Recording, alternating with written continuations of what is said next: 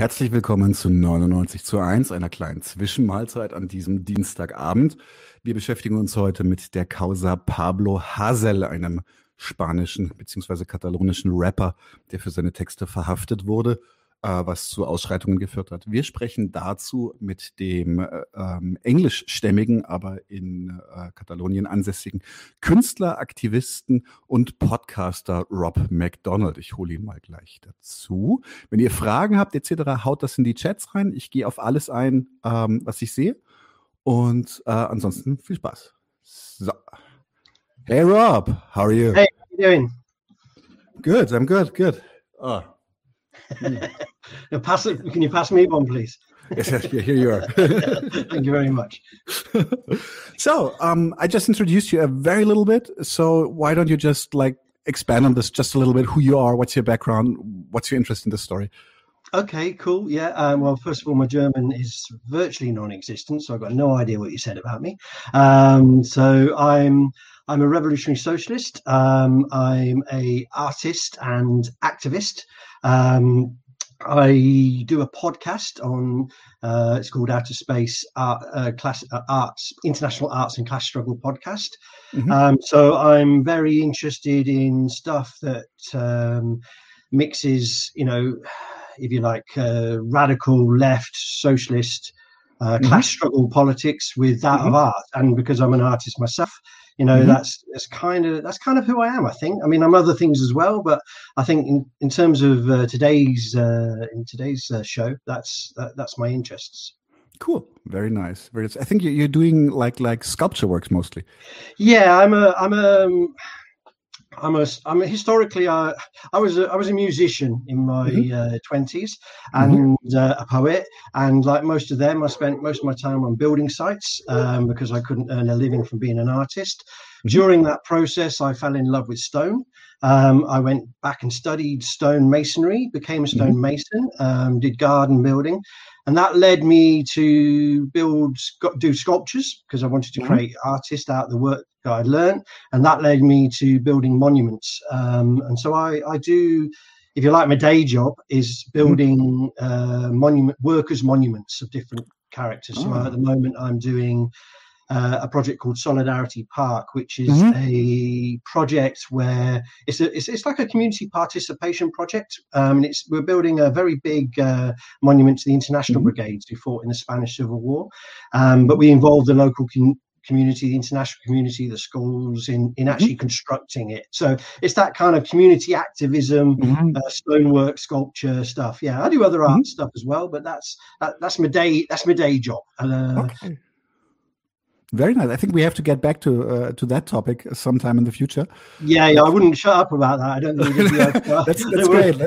no, it's super interesting. It's super interesting. It's like like uh, like I said in the in the chat before. It's it's a little bit of an overlooked topic. Like the connection. Well, it's also. Art. It's also kind of relevant to this story, eh, of Pablo Hasél, yeah, yeah. Uh, and also sort of the anti-fascist angle. But you know, maybe we'll maybe we'll talk about it as we as we go as we yes. as we go on. Okay, so I will I will just fire away with my questions now. Um, okay. The first one is pretty pretty simple um, because uh, the the arrest of Pablo Hasél actually did resonate even within German mainstream press. It was uh, at least they they kind of like gave a note like Pablo Hasél arrested for I think for for insulting uh, the Majesty uh, was was one of the reasons and declaring pledging allegiance to a terrorist faction. Evil. Yeah, yeah. So, um, sorry. Sorry, go on, carry on. Sorry. Yeah, yeah. And what I just just if you could give us a brief recap of what actually happened here. Like I, I don't think anyone knows the details. Yeah, I mean, I mean, for me, the story starts when I when I find out that he's going to jail, and and uh, I, because of my podcast, I, I make mm-hmm. a beeline um, and actually, my workshop is not far from where he's from, uh, in oh. Lleida, in the middle of Catalonia. So, you know, I get involved in the protests and, and I meet him. I try to mm-hmm. do an interview. The whole of the Spanish press is interviewing, so I just record him instead. Um, and so that's my that's my first contact uh, mm-hmm. with him. And you know, when you look into the, the story, it's actually quite a long battle he's been in. It's not like mm-hmm. you know he said a couple of things against the king and mm-hmm. you know uh, and terrorist organisations, and there he is landed in jail. He's been he's been uh, let's say running the gauntlet against the state uh, mm-hmm. since way back since 2011.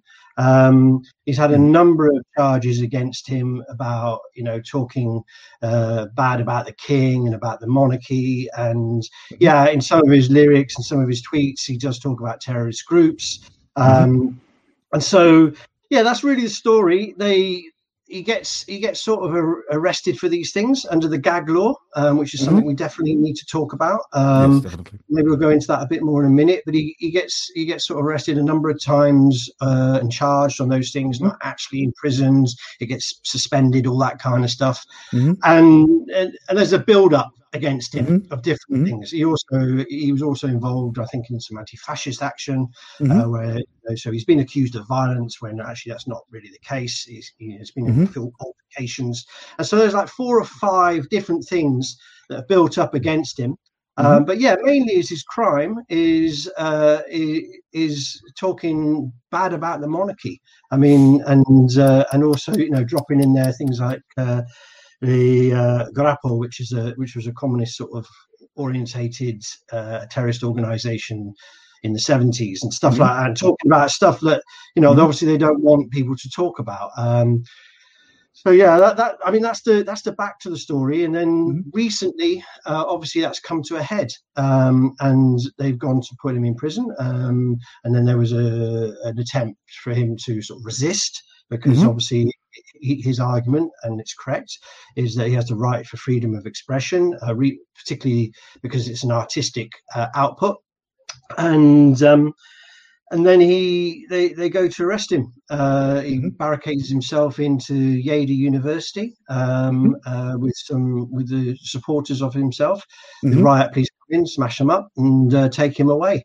And then all hell breaks loose. You know, in terms of demonstrations and mm-hmm. protests uh, you know, in his favour. So I think that's that's like shall we say, Shall we shall we say riots? Was it rioting already, or, or? Well, I think I think I mean I think you have to really look at the situation properly mm-hmm. uh, to to call it a riot is just to co- copy the mass media because okay. that's what that's what they want to portray mm-hmm. the the movement as.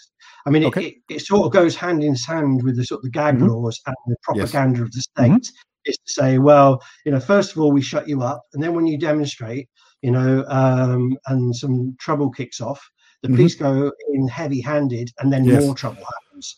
And yeah. then obviously, and there's a big tradition and a, knowledge in, in Spain of uh, state provocateurs. Mm-hmm. There's also are people who think that's a way to fight, which I think is mm-hmm. wrong, but they, they do. But in mm-hmm. the main, um, mm-hmm. you know, the riots were caused by the police brutality of the situation. Mm-hmm. Mm-hmm. You know, um, and actually, I recently did an interview um, with a guy who was shot by a by a, a plastic bullet. You know, oh, no. and he's you know he said to me, "Well, I went to the demonstration, um, mm-hmm. just you know, in a chilled out way." You know, mm-hmm. the next thing I was there, and the police were attacking the demonstration. I, ha- I was trying to help people move out the way. Mm. They, I think they thought I was an organizer. They shot him, mm. and they, you know, they, they fractured, did a hairline fracture above his knee, and he was very lucky he can still walk. He's out for a month. Mm. So there's a okay. lot of violence in in from both sides, but of course on the mm. press they mm-hmm. don't they want to show it in a certain way. So yeah, the, it mm-hmm. did turn into riots, um, and mm-hmm. it, there's all sorts of elements in there, but really you know, it, it, was part and parcel of the same repression that put Pablo in jail in the first place. Mm-hmm. I, I, also always have to stretch the angle that this, like, in terms of power balances, like, like even if there's violence on both sides, you know, one of the mm. sides has tanks and guns. You know, yes. That's, that's, yeah, that's yeah, it's, a big fucking difference. well, it's also how I mean, I've been I've been here for now I think eleven years, you know, and uh, you know, and uh, I, have got a long history of being in struggles, and I've been in big uh, demonstrations in Britain mm-hmm. where the police have attacked demonstrations. But it's on another level here, you know, mm-hmm. um, and there's definitely provocative provocative yes. actions, you know, and and the riot police were ready to go in, and you know, mm-hmm. there's a you, you know when you're a more experienced campaigner, you can smell it coming, you know, mm-hmm. um, but for a lot of young people who are just angry Yes. You know, you know, then they don't see that coming and they get caught up in it. Um, and I think also you have to say that uh, the the type of demonstrations that they were as well, they were, mm-hmm. you know, without real organization, which is a mm-hmm. weakness. Um, mm-hmm. Um, and maybe we could get into that because I think it's a mm-hmm. weakness of some of the, the organisers, but also of the left in general, not stewarding, not uh, protecting demonstrations. When you go in to fight the state, you shouldn't go in willy nilly. You know, uh, I don't know if that translates very well yeah. to German, but uh, do you know what I'm saying? So I think, yeah, yeah riots, but actually, let's let's make sure we know who's at fault here. Yes, yes. I think in, in, in Germany we have uh, even riot medics by now, which is like a like a volunteer group of people who, who are medics for people getting hurt by uh, during riots or during during demonstrations, which I think is a good thing. But I, I exactly know what you're talking about. Like this this sometimes I have the feeling like it's it's a bit of a game. Both sides are sometimes a little bit too keen to play. Mm. Um, uh, while I, I agree with you that that uh, when you when you go in demonstrating, I've been to to several May Day uh, manifestations here in Berlin, which are a little bit notorious in Germany. Um, I also have to say, like like I I I could observe firsthand that who what the ignition was, what the who was who drew first blood, etc. etc. Um, but there is like not I'm gonna say like not concerning, but there are also some some factions within within the left which try to use the imagery for themselves as well and that's just very welcome with the police i'm not entirely sure how to how to i will yeah, not no, i mean i think it's i mean if, if we get into this a little bit i think it's mm-hmm. important because it is a weakness uh, and and for me it shows in mm-hmm. one sense a bit of lack of our the consciousness of our movement mm-hmm. you know um, mm-hmm. that i mean traditionally if you go on like there's two demonstrations in barcelona on, on may day for example the mm-hmm. you know the official one led by the traditional trade unions and it's a bit of a family affair mm-hmm. and it's very it has no violence and it's well over stewarded because mm-hmm. of the traditions of the labor movement and then you go maybe in the evening to the more anti-capitalist demonstration, which has less uh, of those sort of traditions, mm-hmm. um, and and it's more vulnerable. So I think it mm-hmm. is a case that in the struggles that we're going into now in demonstrations, particularly as the state regimes get more and more repressive, yes. the idea of stewarding, democratic stewarding, you know, mm-hmm. is, is a critical one. Um, I mean, I, I, I was involved in the poll tax um, mm-hmm. movement in Britain, Mm-hmm. And it was a big issue then. There was lots of people saying, "Nah, we'll just go. I want to go on my demo. I want to. I'm going to fuck the police. I am." You know. And then the police come charging in and smash up working class families, and that's that's not what we want. We want the idea for me is that demonstrations about about us coming together and showing our power and controlling the streets.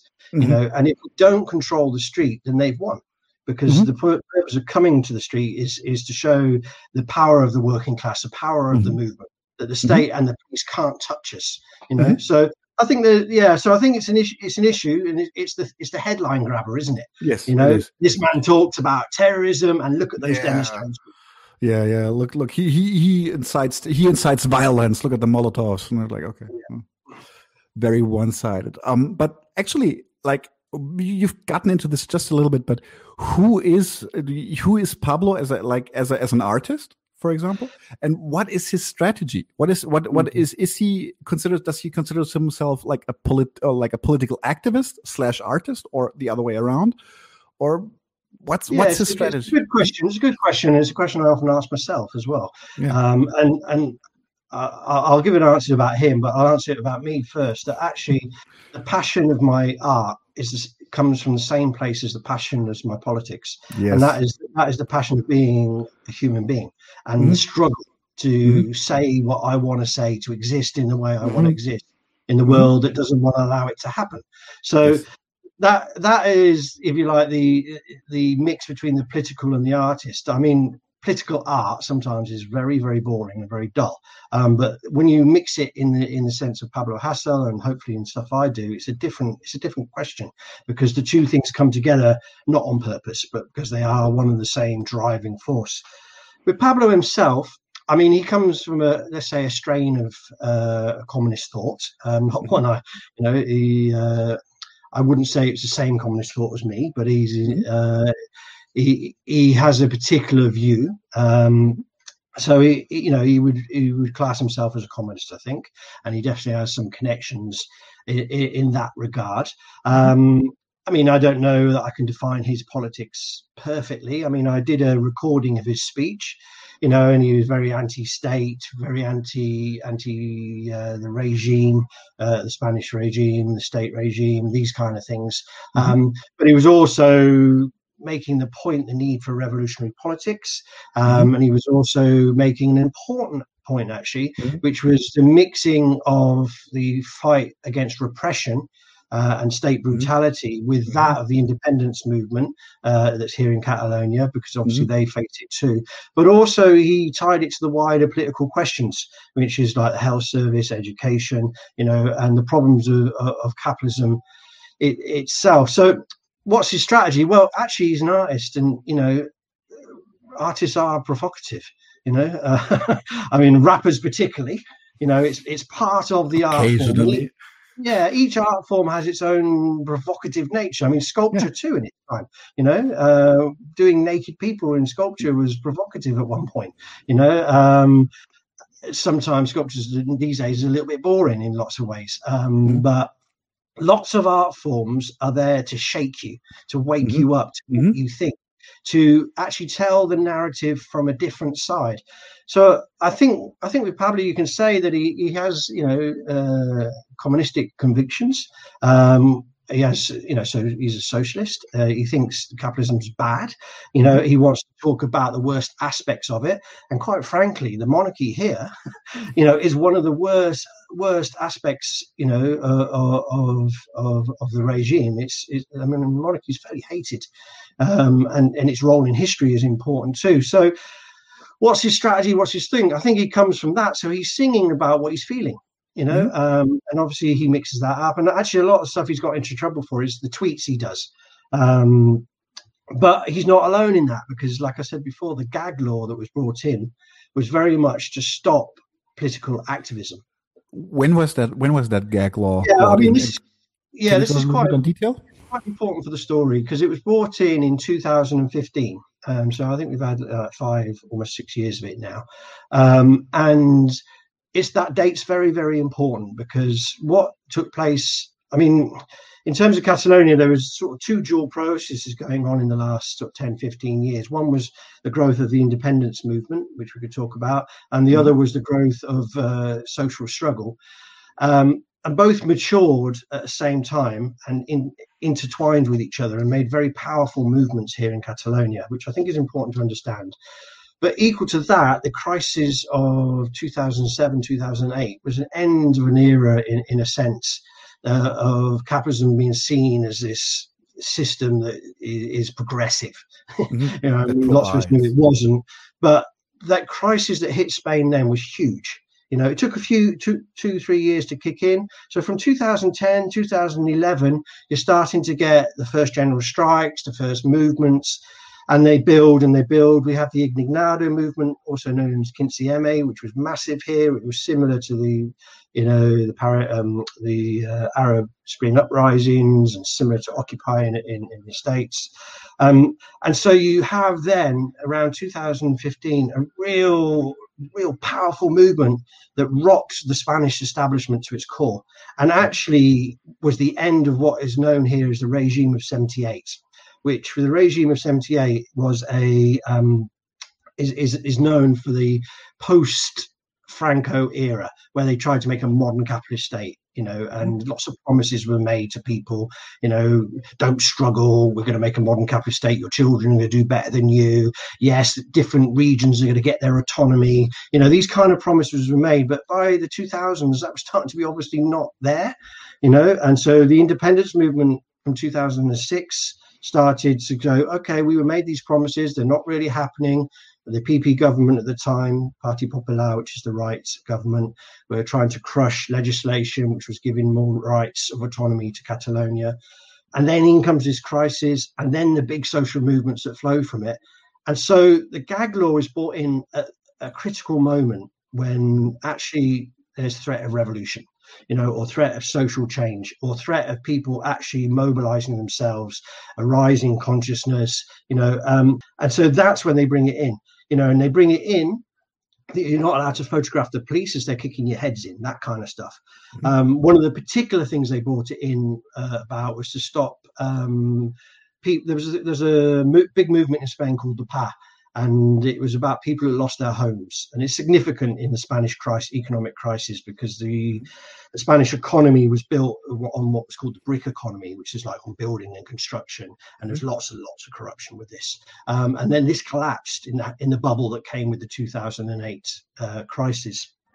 Um, and so loads of people lost their homes alongside their jobs. But it was horrific because people lost their homes but had to still carry on paying for them. And so this power movement grew uh, at the social struggle, and it was really radical. It would go into the banks, it would pull out all the papers, throw them in the streets, it would stop people being evicted, communities would pull together, you'd hear it, you'd go running, you know, to defend your neighbor. And Mm-hmm. This was also part of why they brought the guy, you know, this law in was to stop these kind of actions, uh, stop mm-hmm. demonstrations that didn't have permission. Um, so the stop and Spanish politics is very spontaneous, you know, mm-hmm. and you know, and uh, uh, for an Englishman, it's wonderful. Um, well, an Englishman like me, anyway. But so they bring in this gag law at this critical moment which increases their power of repression. And this is something that's now happening in Greece, and, and actually there's a, a, new bill in England and in many countries. You know, and it's basically as the as the struggle goes up, the repression goes up to match it. Mm-hmm. Of course. Yeah, that's that's that's a good tactic for the state. so yeah. what what what is what is uh, what is the what is the content of of that gag law so it's it's it, it yeah, what does it exactly prohibit?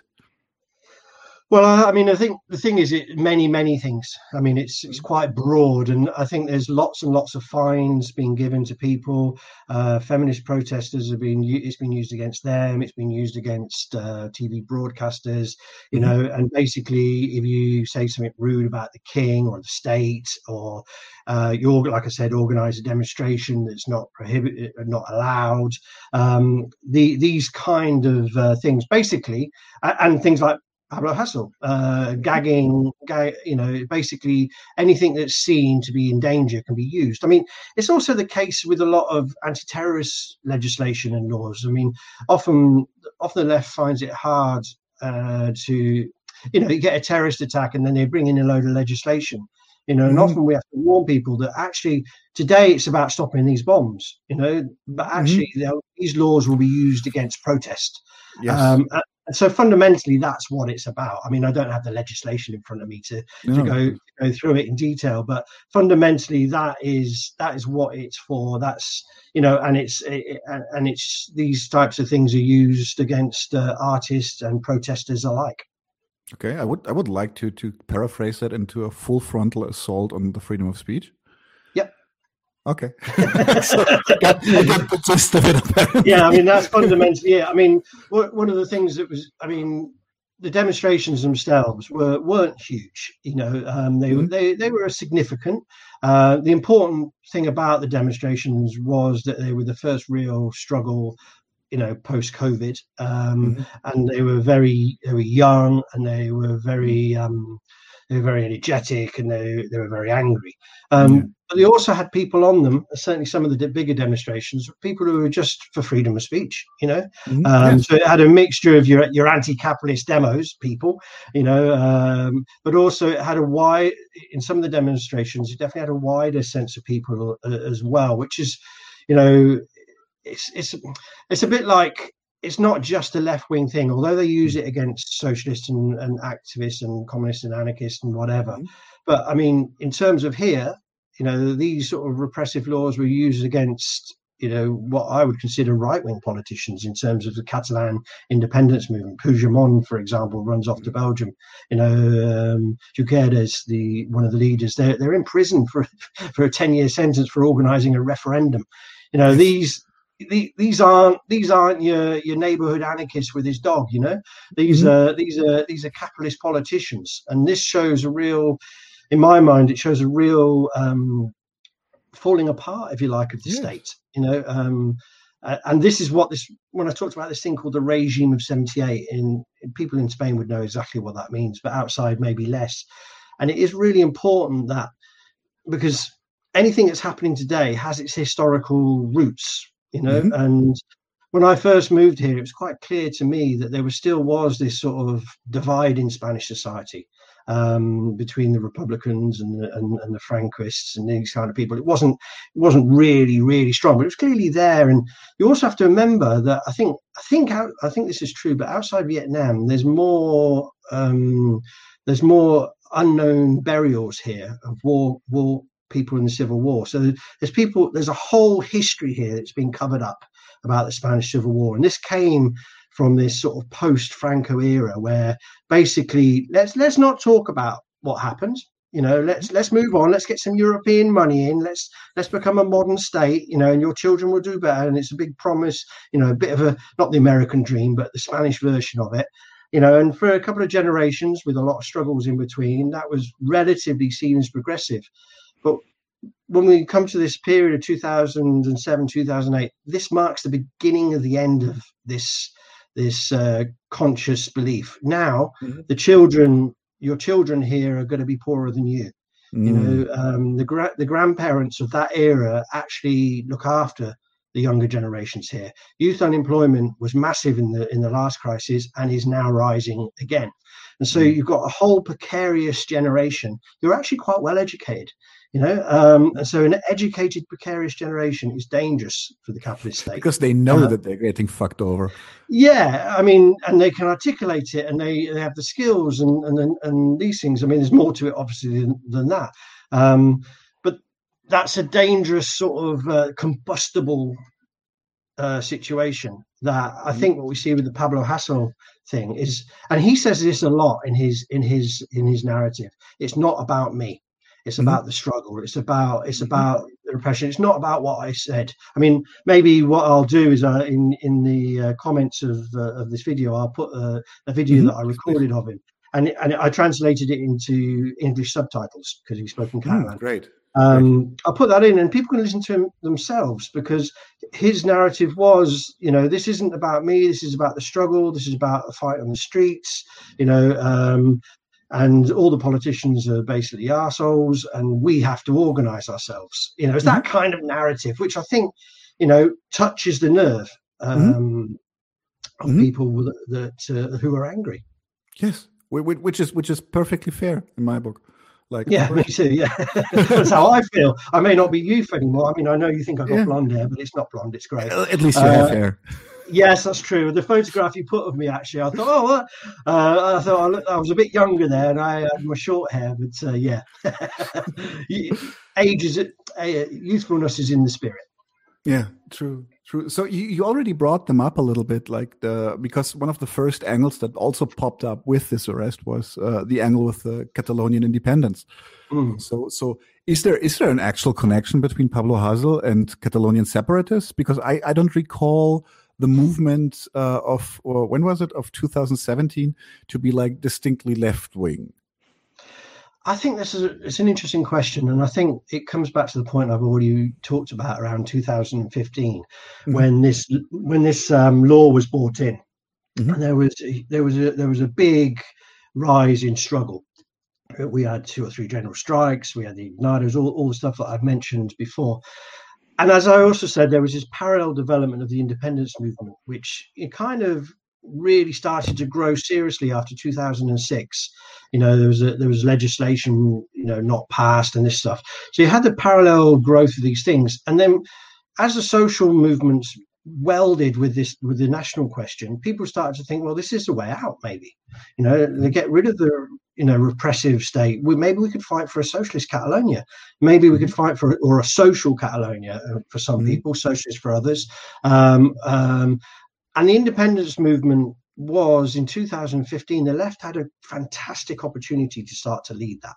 You know, and there mm-hmm. was a critical mistake, uh, if you like, on the left in that sense, because the left well, all political opinions here are divided uh, in parties of independence or of um, or in favour of the union in some form. Um, and so there's parallel organisations, but the left were very strong then, you know, um, but they didn't manage to come together in a united way and put forward for a socialist Catalonia together. you know, and so you had part of the left drifting off towards eventually supporting the Spanish state. You know, that was the outcome uh, of it, and then the other side who drifted towards um, backing the sort of Catalan ruling class.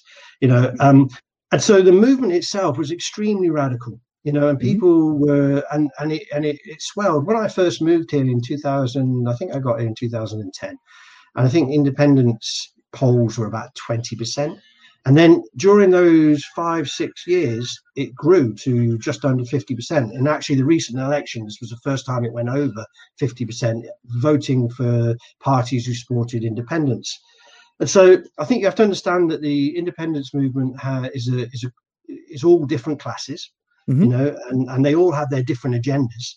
But mm-hmm. for the working class, uh, there was definitely a potential to getting rid of the oppressive Spanish historical regime, you know, and that we could go it alone and be a socialist Catalonia and mm-hmm. all sorts of mixed consciousness in that, but a very so very radical in that sense, um, and certainly and, and certainly should have been led by the left. Instead, mm-hmm. what happened is it, it you know the the if you like um, the capitalist class led it of Catalonia, mm. and they didn't lead it in a particularly good way. And it's it's quite a complex question, but fundamentally, that's that's the issue there. So it, it was radical in that sense. Um, now, how does that link with Pablo and, and and that movement? And I think this is interesting because I think what his views are in, of independence aren't totally clear to me. Um, I think he would be for the right to self determination, um, and I think he, you know, as mine are, and and I don't know whether he goes far as me, and I believe in that up to and including, you know, fighting for independence. But the idea of fighting for a socialist Catalonia would be to have something that was attractive for all Spanish people. Say, look, mm-hmm. that's what we want—a piece of that. You know, the, the health service. They're, you know, they're, they're actually fighting for the for the kind of things that's good for working people. So the important thing though is what what happened in, in, in the meetings I went to that he spoke to just before he was put into jail was that there was a very definite connection made between the two struggles because they're very similar in terms of the repression.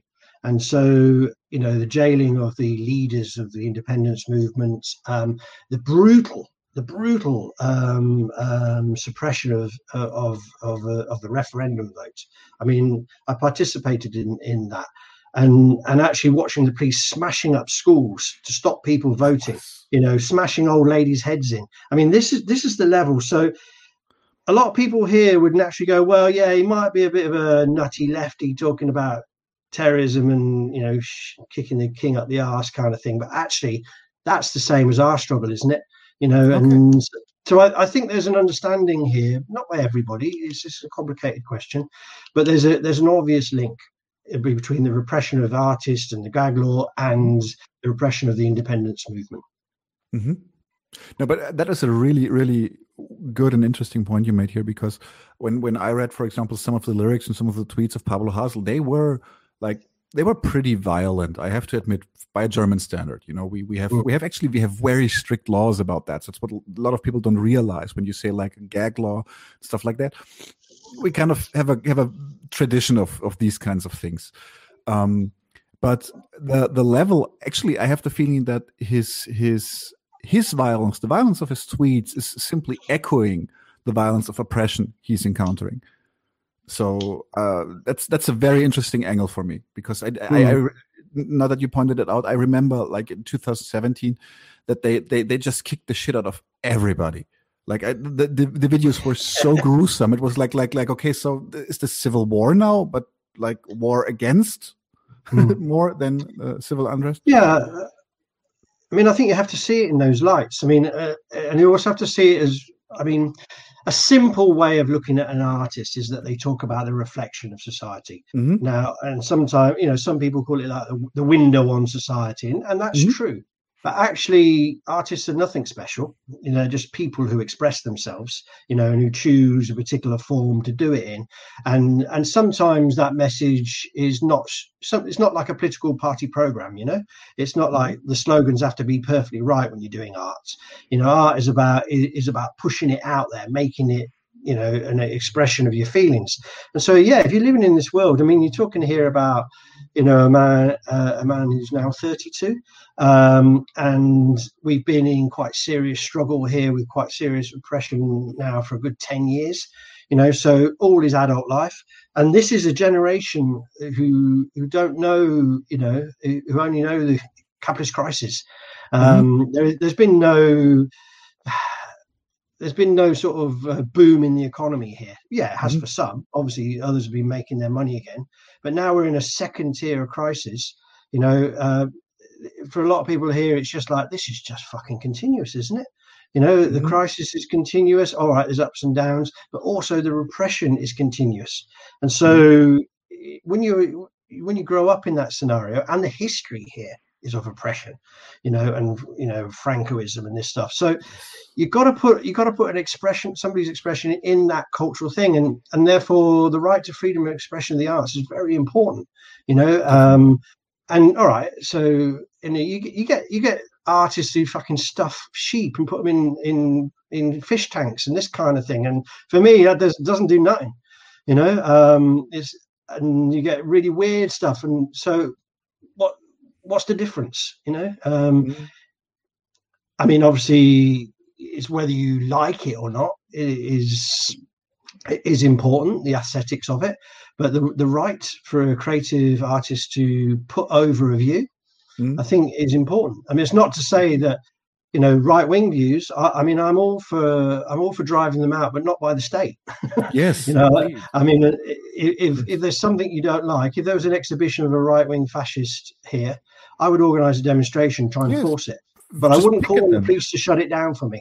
You Never. know, uh, so I think that's that that's mm-hmm. the question here about you know, because some people say, oh, well, you know, what if it was a right winger? Well, yeah, if it's a right winger, we'll shut it down, but we'll do it by people power.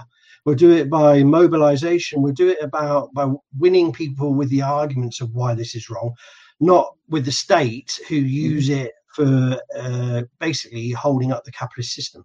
Yes, this is this is so important. Thank you for saying this. I can I cannot I cannot praise you uh, more, more on this because I remember that when when uh, Facebook and Twitter they started this campaign against like they called it hate speech and fake news. And everyone was mm. like, yeah, finally those right wing nuts are gonna like driven back by Facebook and Twitter. Like, are you just cheering corporate society? Because what actually happened is that a week later, some of my favorite anarchist uh, uh pages on, on on Twitter and Facebook were deplatformed with the same set of rules. Mm. So this is this is I'm I'm completely with that. Like you don't have to appreciate the art, but you have to appreciate the freedom of expression. It's not negotiable. Well, I, I think I think for me, everything has to be seen in in the prism of class struggle, you know, mm-hmm. um, and therefore, you know, we're in a world right now where mass media is in crisis as well because it's not just we talk about repression growing as the capitalist crisis grow, but also it has its expressions in many different sides. And so the mass media also is something we've covered in my podcast, you know, that maybe you have as well in yours, that the, you know, Trump, for example, and mm-hmm. how he uses the mass media, the the bullshit that's out there that's just not true. You know, nobody knows what's true anymore. The internet age, anybody can say, look at us two. We're now news bracket, you and me. I mean, who the fuck are we to be news broadcasters? So we're we're in a very different it, we're in a different information age mm-hmm. where actually um, the right to put your view, the right to democracy, all these questions are huge and and they, they affect every political party and every political force. You know, the question of democracy is is a major issue, and the right to speak. Mm-hmm. Um, at the same time, we get people like Trump who talk, just talk absolute drivel and nonsense, and they're leaders of the world. I mean, obviously he's not now, um, but these well, people are free. Again. Yeah, well, these people are free to say what they like. You know, and you get all these mm-hmm. conspiracy theories side, which is another complicated uh, discussion. Mm-hmm. But in that environment, then it, like I say, you know, I think you need to see it as a class struggle. You need to understand that we're in we're in that struggle, and therefore, I think your podcast and mine, we're trying to give a voice to the to the workers and the social struggle. You know, mm-hmm. um, and we're trying to say what is truth from our perspective because mm-hmm. nothing is everything is biased you know, mm-hmm. everything you and me say tonight is biased towards an opinion. It's it, it's it's foolish to think that people aren't biased. Oh no, I like that newspaper because it, it tells it e- equally and in the middle of the road. There is no Yeah, middle of the road. Yeah, never. You know, exactly. They're owned by big, rich people who might put over their message more subtly than some some of the other newspapers or media outlets. Mhm. But so we're in, we're in a battle, we're in a class struggle, and that is also in the media. It's also about the message. It's also about, but fundamental to that, one of the fights in that is about fighting for the right to, expression and the Mhm. right to say what you want to say. You know, if I want to say the King of Spain is a fucking asshole on a on a podcast, and what you're going to put me in jail because really by saying that, you know, I've just broken the gag law. So it's like you have to challenge it. And I think the Pablo Hasél thing was important for that because it, it tried to push that agenda uh, Mhm. of uniting the different people fighting uh, forward um, in some sort of unity, although it wasn't completely successful in, in, in many ways, but still important. So um, I think we have a question. Uh, I would like to read out because it's directly connected, and then I would like to ask another question. Mine, we have from Joe. Uh, we, as the political left, in a broader sense, should be in favor of the democratic freedoms. That is a given, I think. But how and where would we draw the line between this and the abstract freedom of speech is absolute from the bourgeois side, like the 18th century quote by Rousseau or whoever it was? I don't share your opinion, but I give my life to defend your right to say it. Okay. I think this has been misattributed so many times. I actually thought it was Ben Franklin. well, I mean, I think that's similar to what we've just been talking about, isn't it? You know, uh, and I think, and it, it comes to the. I was talking to a, a left wing neighbour of mine, and we went Mhm. on a walk down the beach. We haven't seen each other. He's an artist, um, and we were we were talking about these issues, and he's and we were talking about Puigdemont, you know. Um, and I said, and he would say, well, there's a difference between Pablo and Hasél and Puigdemont. All right, Puigdemont's not in jail, but he's been driven out. Um, but we defend we, we defend him as well. And the and the political prisoners who have gone to jail who led the independence movement i'm very critical of them. You know Puigdemont brought in all sorts of right-wing legislation when he was the mayor of uh, girona. You know reactionary stuff. You know the party he belongs to is reactionary. It's it's you know it's not a left-wing party. Um, but you would still defend you know they shouldn't be jailed for organizing a referendum. And so yeah i think i think in where do you draw the line? Well, this is the point I was trying to make. You draw the line by saying which side of the class struggle is it on, um, and also basic rights of freedom of speech are part of the class struggle. You know, even though they might affect other parts of society. So Mhm. you know, it's just it's the same with you know some some questions of feminism. You know, rich women get abused you know, and we have to fight for them as well. And you know, it's it's that kind of that it's that kind of question. It's uh, it's in a sense it's a matter of principle, isn't it? Um, So yeah, I think that answers the question. It's quite I do. quite I a do. long I do question. too. I do too. I do. Um, I, let me just quickly get back to to to the Pablo thing a little bit uh, more more Mhm. concrete. Um, I kind of heard rumors that that uh, a verdict might be incoming anytime soonish. Yeah, it's complicated actually, and I mean, I I keep having to check where the, where it is. Basically, because it's like four or five different charges built up over a period of time where jail sentences haven't been given. You Mhm. know, there's been an accumulation, um, and so he's actually jailed, um, and I think he's the sentence is I think it's nine months and one day or something like that. But there are other pending charges that could be added to it. Um, so it could it could go it could go up, and as he's still shouting from his police cell, you know, uh, uh, against the charges, I, I think there's a, a possibility. But there's also a counter process going on with his jailing, because we've got this sort of uh, Podemos government. Um, they're under quite a lot of pressure because you know when it when the gag law was brought in, it was brought in by Parti Popular, which is a conservative party, um, and it was opposed, you know, by particularly by Podemos. Um, and here they are in power, and it's still there. and they made it one of their promises to not have it there. And so the protests very early on were very, very much against this new so-called left government, which it isn't.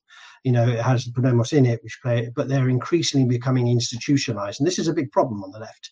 But Podemos came from this street kind of struggle, you know, um, and have turned into another, you know, institutionalized left party.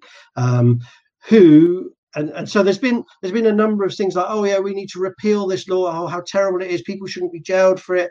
But he's in jail you know um, there was also i think there was a motion in parliament to repeal it and it lost i mean and so you you've got this situation which a government which wanted to talk about this before but now they're in power they don't you know or they don't they don't do the changes they have they could change it you know they have the ability to do it they could release him out of jail but they're worried about what the the right in society would say, what the capitalist press would say. Oh, look at this man; he's violent and these riots, and this is what he stands for. Which, of course, you know, it's false. I mean, uh, you you take a half truth from something, like you talk about the terrorism parts of his speech, and you mm. you you hold that up big, you know, and and and you you dim the light on the other sides of what he's talking about, and therefore it, it sends a certain message. And so, yeah, I think there's. Uh, there's a real real problem there. So what's happening with him is he's in jail. Um, he's going to serve nine months, I'm sure. Uh, I think there's other cases pending, whether they extend it, and there's also a pressure from the other side. You know, and certainly Podemos are under pressure with this one, uh, uh, and, and the parties have left in Catalonia uh, as well because, you know, the, like I said, their discourse before was anti these things, but now what are they doing? They're not using their power to change it. And I think this is a real symbolic question about where these parties have ended up in the present mm-hmm. moment. It's, it's kind of like a watershed moment for them. Well, I think I think you know I think if we looked at I mean you have to look at Catalonia politics slightly different to the state of Spain politics because there's you know there are big similarities, but obviously here it's, it's much more complicated because you've got this duality of parties of, of the left. So in terms of Podemos, I think the going into government with, in my opinion, going into government with Podemos uh, and with PSOE was a mistake. You know, I think they should have supported a PSOE government to stop the right government, but they shouldn't have gone into it. Um, and they've also they've also turned into a you know a junior partner where we're going to do these good things. You know, and they are trying to do some good things, but they're more and more getting pulled in um, to the, if you like, the capitalist agenda, which PSOE don't have a problem with, you know, although they're historically from a left perspective. And so we have this process taking place, and on the same time as we have the growing, well, not growing yet, but you know, there will be more struggles on the streets, and so there's a lot of tension there, you know, and and a lot of pressure could be put on Podemos, you know, um, but the need for an independent voice for working people is one of the key things at the moment, you know, in in the struggle. And while Podemos are in a government which not maybe too far down the line will be making cuts and you know and thing more things about the health service you know they're throwing a lot of money in at the present time because of the crisis but that'll be paid for later on you know because this isn't a left wing government as such. Mm. You know, it has left wing some left wing policies in there, and people do. There is an element of support for it because it's not the right. You know, um, and that's a that's a big important factor. And then on the other hand, you've got the situation in Catalonia, which is you know in a sense more complicated, but in also more interesting because here you, you have the uh, CUP, which is um, which is an anti-capitalist party, which also you know, did reasonably well in the last elections, um, and they're they're an independent party, but they're they're more bold and more anti-system, you know. Um, but in some ways, they, they lack some roots in some elements of the working class, and so it's quite a complex picture. Um, but they're not in government as yet, but they might go into the Catalan government again with the ruling Catalan, capitalist parties, which, although it's been a shift change in that, is dangerous because for the left, in my view at least, you know, we stand in elections as a platform to build a movement. That's, you know, we're not there necessarily. You know, if we win power, then we change the system, don't we? you know, um, but it, while we're inside the system and we're using the elections, we should be using those elections to build the movement on the street to change the system. So that's my fundamental belief. So when you go into, you get uh, when you're a pivotal party that can change the outcome, or you've got eight or nine seats, um, or you know, then you should be not going into government with capitalist parties who are going to oppress the movement, mm-hmm. because then you're fucked. You know, and then you then you the, the, where's the representation for the struggle? You know, um, so this, this is at this moment, this is quite a key problem. Um, and I mean, I think it can only only be wrestled as the movement grows again, the social struggle re-emerges, um, which I think in the next period it will. And you know, in my opinion, there needs to be a you know a growth of a, a revolutionary pole of attraction within within within the left itself. Mm-hmm. You know, and there are there are people who who you know like a, a breaking with capitalism position, um, which they all talk about but you know when it comes to oh well we have to govern for the, all the people kind of argument. Um, and you find quite shortly down the line like Podemos are finding right now that you, you, you you're tied up with uh, a bit of a problem you can't get out. Um, so yeah it's it's it's it's complex but it's uh, certainly certainly part of the whole story. Mm-hmm. okay. So um considering all this, what you just said, what, in mm. your opinion, are the things that should happen now in Spain, reorganizing, re-political action? Yeah, I mean, I think you, you can see this on a number of different ways. I mean, with the Pablo Hasél movement itself, I mean, it, it, it gave an indicator of what's potentially coming, uh, what's mm-hmm. possible, but also the weaknesses of the situation. Um, the lack of program, really that you know there was an attempt to link the struggles which was important but there was no real program that developed out that a broader mass of people could get behind. I think i think this was a problem. I think one of the other things that one of the spirit of the Indignada and the Quince movement was the formation of assemblies. Um, and these were very powerful. I mean they were they were a bit they were over horizontalist in their approach, in my opinion, um, and they had a, a lot of weaknesses. Um, but what they did indicate was people making the decisions themselves democratically. Um, and I think the Pablo Hasél movement, the different elements that were in, in it, did try a little bit to try and get assemblies, but the COVID thing kind of cut across that. And also, it wasn't clearly put on the agenda as an important thing, and it hadn't broadened out. Um, so maybe the movement wasn't quite mature enough for that at this stage. But I would say that one of the important things of the struggles that we go into is that that characteristic of, of assemblies of the movement um, will be very important and how they organize democratically you know and i think there's a lot of lessons to be learned we could maybe talk about it a different day but you know some of the positives of horizontalism was everybody was involved but there was no uh, real organization. So everybody did what the fuck they liked at the same time. So when you fight in the state, you can't really do that, you know. And it was and it dispersed because of it, and there was nothing left at the end of the day. Uh, also, so one of the things I think is that the other the other thing I think is important is that the left here uh, has to take some responsibility. Um, and and if you go on these demonstrations, nobody was really holding a banner. You know, nobody. There was no. I mean, this there's some tradition with that here, but also the movements have happened, sort of anti-organizational mood. But this is a weakness. You know, I think we have to find a way of bringing uh, all the different ideas that are out there on the left, all the different newspapers, all our different, you know, whatever shade of you want to come from. We, we need to we need to be able to put our ideas in demonstrations like that, and also some of the bigger left forces. And I think here CUP miss something because they, they made a lot of uh, you know um, tweets and a lot of uh, social media stuff, but on the demonstrations there, there there was no face, you know, to the left organising, and therefore, like I said before, the police were able to attack it. And I think there needs to be there needs to be some understanding that we need to we need to sort those problems out as the left. We need to learn the lessons of the last ten years you know, um, and actually strengthen our organisations, not liquidate them more. So I think that's I think that's a really important lesson.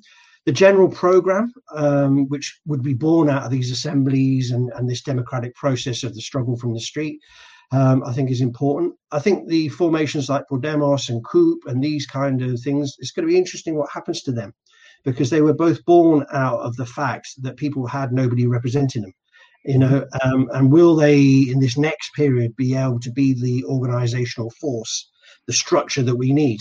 There's a question mark there. Or will something fresh need to be born. I think that a lot depends on what the next struggles will be. You know, there's a wider struggle on broader questions like, you know, maybe privatizing the health service or making cuts in budgets, which is bound to come in in the next periods. What what will that what will that uh, do? So. I, I, think that's that's where we're looking at.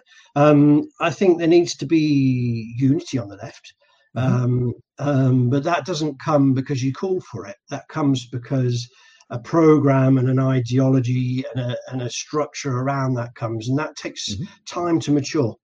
And then the other side of it is as well, we have to keep our eye on the growth of the far right here, you know, because Vox also entered Parliament. Now, they're, you know, they're, they're a far right party, they're dangerous, but what's more dangerous about them is far right has been here for years. You know, it's very much a feature of many places. But there is a, a, a deeper they're, they're, building more roots. They're getting young people. Um, they're getting all sorts of different ages of people. They're not just rich middle class people they, they're probably sorry to interrupt you here just a little bit but i think they're tapping into the same kind of frustrations as the left is doing exactly exactly the problem and actually there is a i mean the feminist movement here is fantastic real, real inspiration um, but there is also a backlash to that you know, which they hook onto, and they are getting the ears of some young people, you know, and particularly working class people. Uh, there's a possibility. Now, this is a responsibility of the left. Here, the left is very strong, you know, in reality, in, in comparison to other places, and a full mobilization of the workers' movement here would push them on their asses, you know. But it needs more than that. You know, it needs actually we need to come up with the the with the ideas, the inspiration of what kind of what kind of a world are we bringing? This is the independence movement bit. We can't leave it to the likes of Puigdemont and the capitalist politicians in Catalonia to lead the independence. We have to lead it. You know, mm-hmm. people want to, you know, uh, and and then we have to fight for for this idea of a, of a of a socialist Catalonia that actually would significantly change people's lives because of the program that it's going to put in. So. Mm-hmm yeah, that's not an easy question because you say, oh, unite the left, and we all, you know, we've got 80% we agree with, 20% we don't. Oh, yeah. But actually, it's the concrete struggle on the streets where that will be decided. Um, so I suppose the thing is that we're in a period where now we have to really grapple with the lessons of the last 10 years because previous to that, the response you might get is, well, nobody ever wants, nobody, it's always the same old people. Well, we proved in the last 10 years a whole generation came into struggle. Um, the question will be what's going to happen in the next period. Uh, and in Catalonia, I think you know there is some exhaustion. Uh, mm-hmm. There is clearly a problem with the leadership of the workers' movement. You know, particularly the bigger trade unions. But there is also a tradition here of quite powerful smaller trade unions who are much more radical. Um, we have some parties that have started to drift into places we rather they wouldn't, but they are there. Um, and so there is a platform we have to, in Catalonia particularly, unite, you know, around the social program um, and the right for self-determination, real time, not just not just because you know you understood that Lenin might have said it once, and therefore the right to self-determination. Oh yeah, I agree with that. Actually, really, the right to self-determination. So if you get a referendum vote that is of a certain percentage over fifty percent, then you go to an independent country. You know that kind of that kind of thing. So yeah, and finally, I think within that movement, there needs to be a, a revolutionary core that understands that it's actually the fundamental change of capitalist society is needed. And you know, Pablo talks about this in his discourse. You know, the question is what what is that? Who's going to pull that together? You know, I mean, certainly uh, for my part, you know, uh, I'll do my best, uh, and the people and the comrades that I have locally and internationally. Um, but that that is something that's on the doorstep of every thinking person. You know, mm-hmm. capitalism is crisis. Um, and it goes through slightly better phases and slightly worse. Some countries are slightly richer than others.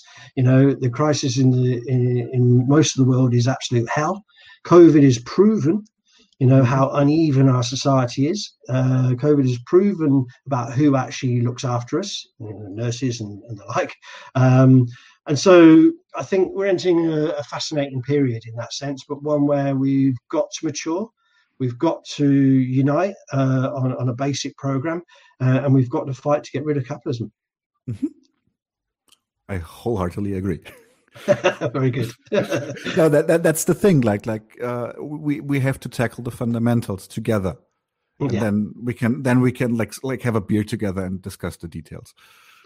Yeah, I mean, I, I think I think we need to be very robust. I don't I don't see a problem with a lot of argument. You know, I mean, I don't mean it for its sake of it, um, but I think we can we can create spaces on the left where we can debate out the tactics where we can debate out you know the different uh, different ideas um, but when we go into struggle we need to realize we're not the enemy of each other you know and and there is problems with this because you know if you look at the history of the spanish civil war then this is a big divide there what happened, you know, between the role of the Communist Party, the role of the POUM, you know, uh, the role, you know, the role of the Republican side, and you know, there was a huge divide there, which is an historical, is is is it's a big problem. Um, you can't paper over the differences on the left. That's the last thing we should do, you know. Um, but at the same time, as we have to realise that there is a common goal, you know, mm-hmm. and also tactics today, although they have lessons in the history. You know, if we do have a very genuine dialogue with, with genuine people, mm. then in theory, the best ideas should win out. You know, um, and when I did this interview with this guy who'd been shot, and I kind of asked him the, the same question, and he says, "Well, you know, I'm not sure we can unite just yet, but let's see who grows." Let's see who let's see who can put forward a program. Let's see who can build on, and let's see whose tactics in action. The problem we have right now is we have a lack of that. um, but the potential is there. So this is the important thing. And so, mm. yeah, we need rigorous debate with each other. There's there's no harm in that if we're doing it on a comradely basis. Mm-hmm. You know, the problem comes where we denounce each other, we fall into dogmatic formulas and the rest of it. You know, and, we, the, the, and we start sacrificing each other like towards the system. Yeah, exactly. I mean, I mean, this is we have to realize that there is a common enemy, there is a class struggle, and and then within that, the you know the it's the workers' movement that's going to solve the problems of the planet, is it not? You know, um, I mean, it's not just it's, it's, not just repression. The, the question of the environment.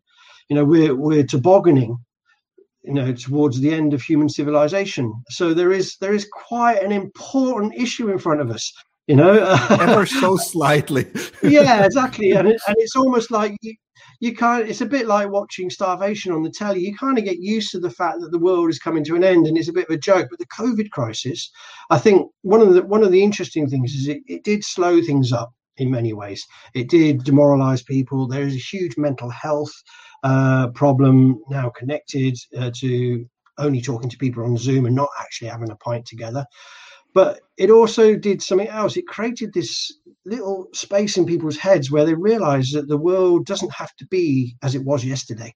You know, I mean, I remember uh, when I was locked down in this very seat I was, I was alone for a couple of months. And my, I live in a very busy working class area. For the first time ever, I heard the birds singing. And I was like, Christ, there's birds in the area, you know. And it just it, it opened up this window to realize actually the world could be different. Now, alongside that went along the joke that we're in the zombie apocalypse and the world is coming to an end. And that's true as well. Maybe not as in the films would be, but actually, in terms of the environment, COVID is an environmental crisis. You know, it, it stems from environmental destructions. You know, whichever way you look at how it is, it, it stems from how we organize ourselves, how we produce our food, how we how we do our health service. It's it's all tied up. And so, you know, the thing is that how will people respond to this? Will they respond to it in in in desperation, in radicalism? That radicalism won't necessarily be left, uh, you know, and it could actually make it worse unless we're there. We have we have no choice but to take on the responsibility of fighting like hell to get our ideas right, and that means dialogue. That means we have to talk. That means you know we we know it with our podcast we're going to work together i'm working with other podcasts we we got a social media message we, have got we've got a bias. Not, I'm, I'm, certainly not ashamed of my bias. I'm proud of it, you know. And so that needs to be put together. you know, and and we, and we need to put it together in a very concrete way, not just in a loose way. You know, I mean, I think two things run together. Um, but as the crisis gets more more firm, then we have to get more firm, and we have to get clear, because it is, in the end of the day, it is it is the end of our species is is is there. You know, this It isn't. is, it is at the doorstep. yeah, I mean, it may already be too late in some ways, uh, but uh, that's another that's a discussion for another day, and maybe with somebody who's a bit more uh, knowledgeable than me on the environment. Yeah. But yeah, def- definitely, it's it's huge. Okay. So um, I just want to give a quick shout out to all our viewers so that you can still ask questions because I'm actually going to ask my last question for today, Okay, cool. which um, kind of like goes a little bit into what we just said, and uh, you might reiterate that like a little bit of the same stuff. But my question to you is now: We are a German podcast. Our our audience is predominantly German. What is your call to action? What is your your your call to the German audience? What do you want us to do to support you in your struggle now? Well, I think there's a couple of ways of taking this one. The first is, I mean, as as an artist and the project I'm doing, Solidarity Park, that is about um, it's about the Spanish Civil War. It's about the history. It's about involving young people. It's also about uniting um, Catalonia again with the international community. Mhm. So, in a practical way, I'd say, yeah, come on, join my project. If you're an artist, uh, we're doing a festival in May and another one in October, and we're going for a to do. We're going to create a, a an international arts anti-fascist festival. You know, so come on board. You know, be part of of that project. So, on a personal level, I, that would be my first appeal to German people. Um, That they'd be very welcome to at least check out our project. Um, and then there's there's another side to what that's all about. It's about internationalism, and I think I think if we look hmm. at the struggles around the world now, then internationalism is not just a, a, pretty thing that we add on to the end. Oh yeah, I'm an internationalist. I am. You know, it's actually very much part of the struggle because of the globalization of capitalism. Then internationalism is more important than ever. Uh, the international brigades were very much about that. You know, when they came to fight in the Spanish Civil War, many of them were Germans, came here clandestinely. You know, after escaping Hitler and wanted to carry on fighting against uh, fascism. So that internationalism is, is core it's core to everybody. You know it's about the rights of refugees and immigrants and these mm. kind of questions but it's much more than that. It's about that we are one human race and at the same time is because we're in a class struggle it's about we're one class against another. So the german ruling class and the catalan one or the english one you know this these these are our these are the people we have to sort out you know, we have to wrestle power out of their hands because profit is all they care about on an international level. So, in terms of a German audience, the appeal would be sort out your capitalist class, you know, um, as part of the international struggle. Because, mm-hmm. yeah, sign a letter for Pablo or for whatever campaign. Solidarity is always important. Solidarity messages, uh, solidarity demonstrations that happens in another country always, always helps. But mm-hmm. the key thing I would say to German people is get organized. Mm-hmm. You know, um, there's there's there's enough different groups. You know, I would obviously push particular yeah. ones. You there's know, one for um, every flavor. There's no excuse. There is, yeah. There's no excuse. Um, but get organised, and if there's nobody organised in your area, be the organizer, uh, and then read the books, read the history, study, learn the history of the struggle, learn the different ideologies, work out which one you you, you think is telling, you know, is, is is cutting the right path. You know, test people out, um, but join it. You know don't be a bystander. And one of the things about my artwork that's fundamental that i stress over and over again i use the word participation because if you don't participate then somebody else will decide for you um, and that that's the fundamental thing so if there's anything if there's any call to be made you know for any struggle in any country it's mm-hmm. you, you you you need to fight where you are and then and then the solidarity internationally flows from that mm-hmm. So uh, to to be a bit buzzwordy, just because it sounds yeah, nice. So, a few silence, buzzwords in it. silence is agreement and reclaim the streets. yeah, that that's the that's the message. It's got to be, you know. Um, but but also don't expect some leader to do it for you. No, you know, um, don't expect anybody to do it for you. It doesn't mean that you'll be the leader. You know, um, and uh, I, I have to be honest. I like to be in my workshop shop you know, chipping away at stone much more than I do like being on a demonstration. I go to the demonstration, I go to the struggle, I put the effort in because you kind of got to do it. Um, and so I think we're entering a, a period of human history where sitting on the on the sidelines is not really an option. Um, you, have got to do something. So there's any message to your German listeners, it's that, you know, um, and hopefully, hopefully our, our podcasts can work together. It's a, it's a small part of a mm-hmm. massive uh, thing that needs to be done. It's a start. It's definitely a start. It's a good start. Wow. Thank you for those clear words. Um, I'd say this is it for today. Um, okay. Thank you very much for being here. It has been very, very, absolutely delightful. Um, so uh, yeah, wow, super. Uh, uh, let's hope to talk to you again sometime soon. Whenever whenever a topic arises that is of interest for the two of us, uh, let's get our heads together. Maybe with more beer then. Yeah, and, or maybe maybe maybe in Berlin eh? or in Barcelona. Maybe uh, maybe maybe as things change. I mean, I think I think we're all praying that there won't be a fourth and fifth wave of this virus, and that there'll be the potential to be with human beings again, which I think you know I think is an important thing. So yeah, hopefully we could share a beer and be in the same room. That would be that would be great. That would be great. So thanks for being with us and take Pleasure. care. Thank you, thank you for having me. I thoroughly enjoyed uh, it. It was it was an absolute absolute delight. Take care and see you soon. Take care now. Bye.